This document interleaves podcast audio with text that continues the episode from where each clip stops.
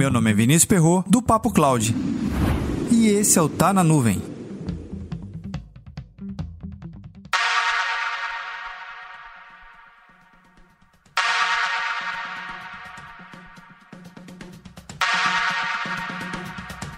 Participei de um debate onde o tema central foi as quedas das grandes operadoras de nuvem. É data center pegando fogo na Europa, é servidores ficando indisponíveis aqui no Brasil, nos Estados Unidos, enfim, praticamente no mundo todo, todos os provedores de data center reportaram algum tipo de indisponibilidade em 2020 e já em 2021 também. O ponto central do debate foi o seguinte: será que é melhor mesmo colocar meu serviço em nuvem? No meu data center não tem tanta indisponibilidade como esses provedores aí que estão reportando praticamente todo dia. No meu data center eu consigo fazer determinadas movimentações e manutenções que evita queda de link, eu posso contratar um segundo link, posso colocar um módulo de bateria um pouco maior para aguentar mais tempo ou até mesmo um gerador e ficar regulando aqui o diesel que eu sempre vou colocando nele. Gerencio meu backup se eu quero fazer duas ou três ou quatro vezes por dia e tenho meu ambiente 100% protegido com todas as camadas de segurança que eu controlo, certo? Você pode até pensar também por esse lado que não está errado não.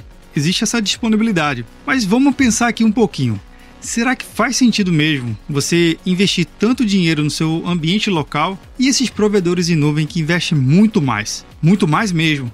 E um detalhe super importante: são vários provedores que vêm reportando, não é o mesmo provedor que reporta a mesma indisponibilidade ou a mesma falha ou conjunto de falhas. E os grandes provedores, por mais que tenham essa indisponibilidade, também anunciam maior alta disponibilidade ou novos investimentos para com que o ambiente fique mais disponível possível. A gente tem notícia aqui da própria Huawei, a Huawei Cloud, ou Huawei, como alguns preferem chamar. O próprio Microsoft Azure também anunciou já em 2021 novas zonas de disponibilidade. É a zona toda ficando literalmente maior, mais complexa, mais difícil de gerenciar e os provedores de nuvem estão aí se capacitando também para poder melhorar sua resiliência no atendimento ao serviço. A Huawei, por exemplo, ela anunciou o AZ2, mais um data center aqui no Brasil, aumentando a disponibilidade do seu serviço. Já o Microsoft Azure anunciou que o Brasil agora tem uma zona de redundância. Antigamente essa zona não existia, agora tem. Perceba, mais investimento, mais capacidade de atendimento.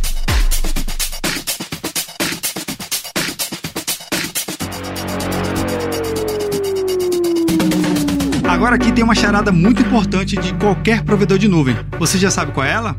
Comenta lá no nosso grupo do Telegram, bit.ly barra Telegram. Se você não sabe a charada, ela é o seguinte. De nada adianta novos serviços no provedores de nuvem se você não contratá-los. Sim, você tem que contratar esse serviço de disponibilidade também. Para mais conteúdos como esse, acesse papo.cloud.